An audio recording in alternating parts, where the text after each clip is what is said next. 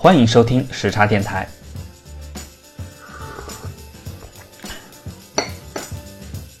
Welcome to Radio Jetlag. What's that you're drinking? A good cup of coffee. Do you know that it takes up to 45 minutes for caffeine to be absorbed by your system? So, how can some people be so energetic before they bottom up the black drink? I think it's because people who drink coffee expect that it will make them feel energetic, so they feel energetic as a result. It's all rather psychological. Why do you think they feel energetic so quickly? I think it's because they're pumped up by the baristas, who are trying all they can to communicate well with thirsty customers. Or perhaps it's because they are constantly exposed to the smell of coffee beans. Could be. Anyway, coffee business is booming regardless of region or race. So, let's go over some coffee facts. Statistics suggest that 95 million cups of coffee are drunk in the UK every day. 95 million cups a day? That's a twentieth of the standard swimming pool. Which means Brits finish a whole swimming pool of coffee in less than a month. Imagine that. You'd come out of the pool looking all brown, and you'd explode from the energy. There'd be a brown mess everywhere. Oh dear. Compared to Brits, Chinese drink 3 to 4 cups of coffee on average in a year. So the UK wins this round. However, the Chinese coffee market is booming with first and second tier cities opening up new cafes every day. Are these Chinese cafes or Starbucks? In economically advanced cities, Hangzhou being one of them, Starbucks dominates the market. But a new Chinese brand called Luckin is gaining wide attention. Have you tried Luckin?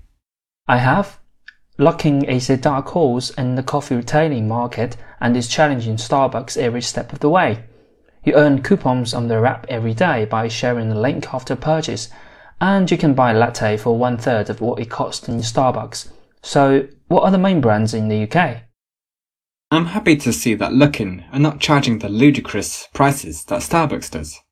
The main brands here are Costa Coffee, Starbucks, and Cafe Nero. I have tried them all. I remember visiting the Cafe Nero in Piccadilly Station. It's just the blue version of Starbucks.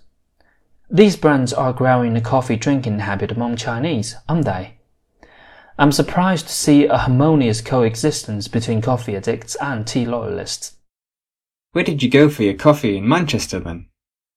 I went to Starbucks, Cafe Nero, and some of the independent coffee shops in Manchester.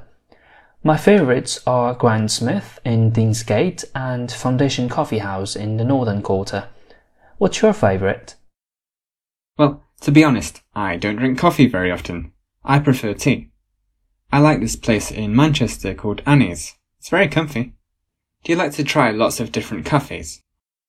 Once I've found my connection with a cafe, I will stick to it. This takes into account the offer of dark roast Sumatran beans, the location, the level of hospitality of baristas, and how simplistic or minimalist the design. So you like a minimalist style? Yeah, I have to mention a particular story. Before I made it to the UK, I read about an independent cafe in a design magazine. It was introducing a Scandinavian design black, white, grey, and of course, wooden structures. I didn't know its name back then. Later on in Manchester, I was roaming around in the northern quarter with my camera when I felt a bit tired and needed some energy, so I chose a random cafe. And guess what? It was the exact cafe I saw on the magazine. It's called Foundation Coffee House. That's a spot of luck, isn't it? It was an incredible coincidence. I started nestling in Foundation from that point on. So, how did Chinese like their coffee?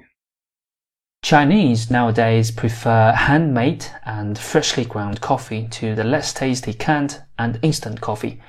Capsules are another trend, especially for busy people. I've read that Brits like latte more than other drinks. Is that true? You're right. British people prefer their drinks with milk, I think. Just look at cups of tea made in Britain. They get assaulted with milk and sugar. What are the different types of coffee? Basically, all coffee is based on espresso, which is made by forcing very hot water at high pressure through finely ground coffee beans. To make the other types of coffee, take your Nespresso and simply add milk, water, chocolate, fruits, wine, nuts, or whatever takes your fancy. So, how about a few coffee recipes? Let's start with the espresso. This is a small cup of coffee which you can finish in three sips. An Italian man's true love is espresso. Just don't tell his wife. Next is the latte, which is espresso with hot milk and froth milk. Latte actually means milk in Italian. It seems to be the most popular coffee among Brits and Americans, and my wife Joanne. Then there's mocha, which has chocolate in it. Do you like it? God, no. I think it's chaos in the cup. Total disrespect for coffee beans. I see. Then there's the cappuccino, which is espresso with hot milk and foamed milk. It's stronger and more foamy than a latte. I actually quite like this one. It's creamy and sweet. Following on is the flat white. It tastes boring. Next, a macchiato is a combination of Nespresso and steamed milk. It's served in a smaller cup than latte, and the drink looks layered. Lastly is the Americano, which is espresso with added hot water. It tastes refreshing, especially when served cold in scorching summertime. Just don't let Italian catch you drinking it. Your favourite, let me guess, is latte? Good guess, but no. For me, only Americano and espresso are tasty because you can tell what beans have been used as you enjoy the aroma. The other types of coffee taste the same to me. I had no idea you were such a coffee connoisseur. I suppose the taste has a lot to do with the origin of the beans, right? Yep, with beans coming from Indonesia, Kenya, Brazil, and so on, you get a different taste for each region. There's also the matter of how the beans are roasted. So, where did coffee shops come from? Coffee houses originated in the Middle East in the 1500s. They didn't appear in the UK until the mid 1600s, when a coffee shop later known as the Turk's Head was opened in London. They became popular very quickly. In fact, some men spent so much time in them that their mail was delivered to the coffee house that they were in. In contrast with traditional pubs, coffee houses were places for intelligent discussion and a clear mind. Coffee houses came to America in the late 17th century, but it wasn't until the early 1900s that the revolution happened. An Italian named Angelo Moriondo created the first espresso machine. Last but not least, coffee was introduced in China in the late 1800s by a French missionary visiting Yunnan since the 1980s, coffee shops have become increasingly popular. Shanghai is now estimated to have 6,500 coffee houses. With that in mind, isn't it time for another drink? Let's go get a coffee.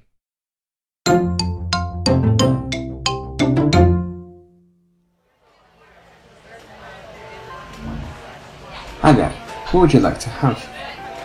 Can I have some filter coffee, please? Sure, what beans? We have Colombia and Sumatra. Sumatran, please. You sitting in? Yeah. Alright, your drink will be ready in two minutes. Just wait at the side. Oh, I'd like a glass of water too. You can help yourself to that, sir. You'll get one at the counter around the corner. Thanks.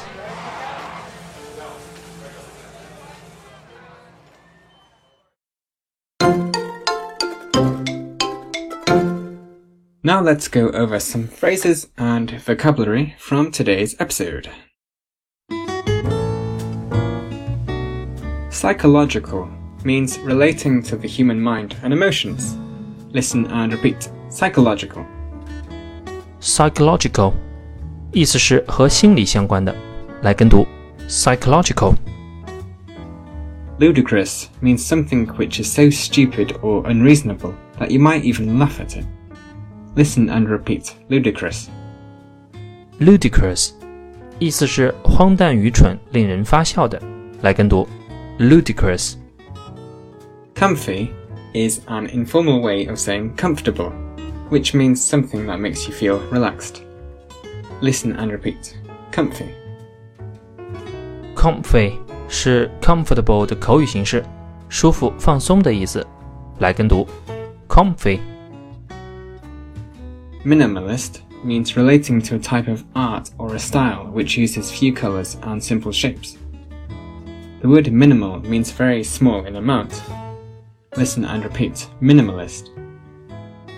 Minimalist，极简主义者，源自一种色彩、形状都追求极简的艺术。Minimal 这个词就是非常少量的意思。来跟读，minimalist。Connoisseur means someone who knows a lot about something such as art or food and also enjoys them. A connoisseur can judge the skill and quality in their field of interest. For example, if you are a wine connoisseur, then you know a lot about wines and can give your opinion about them. Listen and repeat. Connoisseur. Connoisseur，艺术圈或美食界的行家。 行家对于兴趣领域内的门道很有研究。举个例子，如果是 wine connoisseur，你就很懂酒，能说出一二。来跟读。connoisseur. Bottom up means drinking so that the bottom of the glass is facing up. If you're drinking with a group of friends and someone says bottoms up, everyone will have their drink in one go. Listen and repeat. He bottomed up his glass and got another drink. Bottom up 就是干杯。你和朋友们喝酒时，如果有人说 bottom up，就说明大家要干掉杯中酒。比如这句。他干了这杯，又来一杯。Dark horse means someone who keeps their interests and ideas secret, especially when they are actually highly skilled. It can mean someone in a competition who wins without people expecting it. Listen and repeat. He's a dark horse and is actually quite rich. A dark horse，黑马，就是那些深藏不露、低调的高手。比赛中出乎意料、一举夺冠的人比如这句，他看似为人低调，实则家财万贯。A spot of luck means a fortunate event which you didn't expect. You can also say a stroke of luck. Listen and repeat. We had a spot of luck today. It was supposed to rain, but it's been sunny instead. A spot of luck，意料之外的好运。你还能说 a stroke of luck。比如这句话，我们今天很走运，本来要下雨的，结果一片晴朗。To take one's fancy means something appeals to someone and they begin to like it. Listen and repeat. She took a fancy to drinking espresso in the morning. To take one's fancy，意思是某物让人中意。比如这句话， 他早上喜欢喝上一杯浓缩咖啡。So that's it for now. See you next time.